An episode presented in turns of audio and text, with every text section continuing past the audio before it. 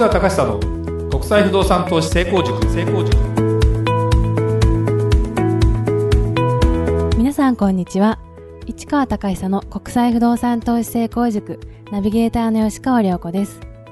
この番組は株式会社国際不動産エージェントがお届けしております。市川さんこんにちは。はいこんにちは。国際不動産エージェント代表の市川隆久です。えー、良子ちゃん。はい。サマータイムって知ってる？はいサマータイムって、えー日本では導入してないんだけども、はい。アメリカとかヨーロッパでは割と大概導入してるんですよ。夏、まあ、夏って言っても実はあまあそう。夏夏時間。夏になった時に1時間早くしましょうと。いうことなんですね、はい。時計を1時間早く進めましょうと。だから夜が明るいんですよ。普通にしてても。今日からって言った瞬間1時間早く行くんだから。1時間早く進んでもあれ？昨日の7時だったのが今日8時でも同じ明るさなわけよ。そうです昨日、今日でえ言えばよ。だから極端に結構ねこの1時間って結構大きくてサマータイムをやっている国とやってない国が混在している中であの海外に僕が行ってるから頭の中があれどっちの時間だっけなみたいな結構この1時間がね微妙にねあの朝が早いか夜が長いかとかまあまあ緯度によっても太陽が日が長いか日が短いかも違ってくるんだけども、はい。結構面白くてで例えばアメリカって、えー、と時差が西西4つあるのかな？一つの国で。だからカリフォルニアと西海岸と東海岸で4つだから123違ってくるんですよね。3時間とか4時間とか。そうすると、まあ、サマータイムやるからアメリカ全体が1個ずつパンってずれるんだけどもこの間あのヨーロッパ行ってきましたと。でドイツと日本の時差っていうのはマイナス8時間なんですよ普通は。はい。でイギリスは9時間なのね。グリーンニッジ天文台ってならないのかな今。わかんないけど。どうなんだろうね。ディレクターさんの顔見てもあれですけど。習います。なれますか。ね。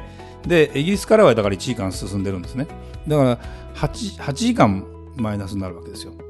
だから例えば向こうの朝の9時は日本の何時、5時、うん、5時5時。夕方の5時。はい。なんですよ。だからドイツと仕事してるとあの向こうの朝9時だからさあこれからメールが始まるぞっていうのは大体夕方の5時からなわけ。こっちで言うと。そうするとこちらは一仕事終えてさあって言った時に向こうの仕事が始まってくるからそこから延々と仕事をするわけ。あの本当に。でそれがね、えーサマータイムになると1時間早くなるから1時間時差が減るから7時間になるだから4時になると日本の4時が夕方のね向こうの9時なわけ。はい。そうするとこの1時間って結構貴重であの向こうとミーティングしたいなとか向こうの話をいろいろ聞きたいなという時になんだもう夕方まで待たなきゃいけないの夜まで待たなきゃいけないかと思いきやそうでもなかったりと、まあ、アメリカの場合はもう昼夜逆転しちゃうのであんまりそこら辺をあの微妙に感じることはないんだけどもでそのサマータイムがね何月から始まると思う？6月ぐらいぐらいと思うでしょ普通。はい3月からなんだよねもう3月のね下旬だったかなちょっと詳しそうなんいですね3月の下旬から11月ぐらいまではサマータイムしてるんですよ。長いですね長い長い長い。だから、あのー急に2月に行った時の感覚と、もうその4月に行った時の感覚で日の長さが全然違う感じがしてしまう。まあ、実際に太陽のあれも変わってくるんだけども、だから面白いね。で、それに、で、ロシア、モスクワ行ったらまたサマータイムやってないんですよ。で、ロシアって国は昔やってたんだけどやめた。そうなんですね。そうそうそう。だからそこチェックしてないとまた間違えるしみたいなね、まあ、そんな感じのよもやま話でした。はい。それでは今日の番組始まりです。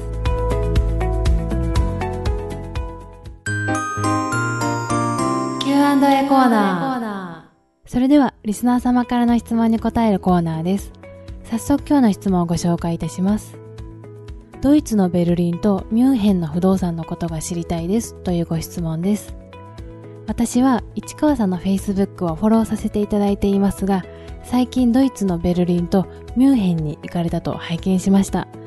ぜひベルリンとミュンヘンの不動産の情報を教えてください。とのことです。はい。ドイツの首都はどこですか？ベルリンお。ですかね。正はい。解。はいドイツは、まあ、今はもう統一ドイツになりましたからね。はい。東西で分かれてましたけど。まあでも知らないよね。ちょうどだって生まれた頃にはあ生まれた頃かな。その後ぐらいにね統一したからね。それまでは東ドイツ西ドイツって分かれてたからオリンピックとか見てると東ドイツの選手とかね西ドイツの選手って分かれてたりしてたから。そうね。そうそう私のまだ小小さいというか学生ぐらいまではね。そんな感じだったんですけど今合併してベルリンあのドイツという国があります僕らはまあ仕事でドイツのことをかなりやってるので、えーでまあ、フェイスブックフォローしていただいて本当にありがたく思ってて、そうでこの間あのミュンヘンに行ってきたんですよ。でその2ヶ月前にベルリンに行ってきまして。で、まあ、ベルリンはもう3年前に不動産を視察してまして。でそこから3年ぶりに上がっていると。ベルリンがホットですと暑いですという周りの意見を耳にしてちょっとこれは行かないといけないなということで見に行きました。でミュンヘンももうもっともっとホットだよということで、えーこれも見に行かないとわからないなということで行ってきました。でミュンヘンの不動産事情を言うとミュンヘンってやっぱりねすごくあのドイツの南の方にあってで、えーまあ、産業もしっかりしてるし、まあ、バイエルン州って言って、まあ、僕らが仕事してるノルトライン・ベストファーレン州が一番人口多いんだけどその次に多い。で BMW かな？うんの本社があるのかな、えーということもあったり、えーしてて、まあ、ビールがね、えー美味しいホワイトソーセージが美味しいとかね、はい。いろいろ食べ物的なものはあるんですけどミュンヘンの不動産っていうのがドイツ国内の中でいうと一番値段が高いんです。国内あの例えば例えば東京大阪云々というふうに言ったら東京が高いみたいな感じでミュンヘンが一番高いんですね。なんですけどまだ全然そんなずば抜けて高いわけじゃない。例えば前回のロンドンの話はしたけどもロンドンが圧倒的に高いんですよ。でも他の都市はちょろちょろみたいな。で、えードイツで言えばみんなちょろちょろみたいな感じだったのね。そうなんですそう。ね。それがあのドイツってまあ地味だし賃料がそんなにガンガン上がるような国じゃないのでそんな不動産に熱狂してる雰囲気はなかったんだけどここに来てやっぱりいろんなリスクヘッジをみんな海外の人がしてる中でやっぱりドイツってものが、まあ、見見直されたというか新しく発見されたというかそんなこともあってミュンヘンの不動産っていうのが実はもうびっくり上がってると。この3年ぐらいやっぱりあの地元の不動産業をやってる人に物件いろいろ案内してもらったんですよ。でその人たちにいろいろヒアリングしていくとはい。23年前にこの価格はもう上がることはないんじゃないかなと思っていたと。いたらまだ上がっていると。じゃあ今後どうなるのって聞いたらわからないって言い方はしてたね。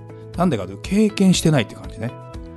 で確かにこれがねなかなか難しくてまあ日本はねバブルで弾けたことがある、うんまあ、リーマンショックの影響も受けた。ドイツって実はリーマンショックの影響を受けてないんですよ不動産の価格は。でこれは何でかっていうとドイツだけの特殊事情というか、まあ、ヨーロッパの全体的に EU あのギリシャ問題とかあって不況で、えー2000年代の前半があまり良くなかったのね。それでリーマンショックに向けてガーッと上がっていったわけじゃなかったので、えー逆にリーマンショックが終わってからまだ安かったわけね。その頃はリーマンショックの頃は。でそこからあれって感じでなんか上がり始めて。でここ3年ぐらいが急にドイツ国民始まって初めてぐらいのですねあれ不動産買えば儲かるんじゃない？みたいなですねことにあの真面目なドイツ国民が気がついちゃってで上がってきてるのでみんなあれよあれよと買う人は増えてて。でも賃料がそこまで上がってないので利回りは低いと。それこそミュンヘンの利回り3%台ぐらいかな。いいところ、はい。だからもう上限もう上限と。いうふうに思うんだけどいわゆるマンションの坪単価でいうとまだ300万ぐらいかなというふうに思っていたらこれから出てくる物件坪500万の物件が出てきますと。500万600万という世界になってきますと。ただそんなにいっぱい物件があるかと思いきや新築結構建ててて。あこれはまあアジアほどバカみたく建ててるわけじゃないんだけどもやっぱり商売になると思えばみんなやるやったりするということを考えるとね結構ラッシュというかね建設ラッシュなんですよ。で値段はね上がっていくんじゃないかなミュンヘンに関しては。と思いますよ。だって国際都市ということでいけば確かにそのロンドン、パリと比べると落ちるけどやっぱドイツという国ですとその中の、まあ、一大都市であるということを考えれば、まあ、坪500ぐらいまで行ってもおかしくはないかなというふうに全然僕は思っているので、えー狙い目かなという気はしますと。で、片やベルリンね。ベルリンっていうのは首都なので、本来はベルリンの方が上のはずなんだけど、はい。やっぱその東ドイツと西ドイツに分かれてた影響の中で、えー、ベルリンの市というのはその中でも西と東に分かれてたんだけどもやっぱり東ドイツって社会主義だったから経済の発展が遅れたんですよ。だから結局全部社会主義で経済発展したっていうのはないので経済開放政策を取ってる中国なんかは社会主義だけど市場開放でいわゆる資本主義と同じようなことやってるからね商売的には。だから全然いいんだけどもそんなようなことをやってるベルリンなんでまだやっぱ不動産が安いなということで3年前見た時安いなと思ったんですよ。本当にあの坪単価でいうマンション150万円ぐらいであこれは安いじゃんと思ってたらあれよあれよ250万ぐらいまで上がっててやっぱり高いなと思いながらやっぱまだね思惑が先行してますね。でも坪300万ぐらいまでは十分普通に行くんだろうなという気もするので他の国を検討してくるとだんだん分かるけどドイツの、まあ、ベルリンも面白いです。でも、まあ、いわゆる利回り投資をしようと思う人でいうと難しい。値上がり期待っていうのは変な高いものをつかまなければあるかもしれない。でももう高いものも結構出てきてるので普通に買っても難しいのかもしれないね。という状況です。こんな言い方しかちょっとねあのこの場ではできないんだけども非常にあのホットで面白くて、はい、その中のワンツーの都市でこんなような状況になってて、えー、やっぱり直に見に行くとねその現地の人たちの言ってることとか実際にこの不動産がいくらするよとかって話を聞くとああなるほどねと。いう感じが非常にするので勉強いっぱいになりますかね。はいありがとうございました。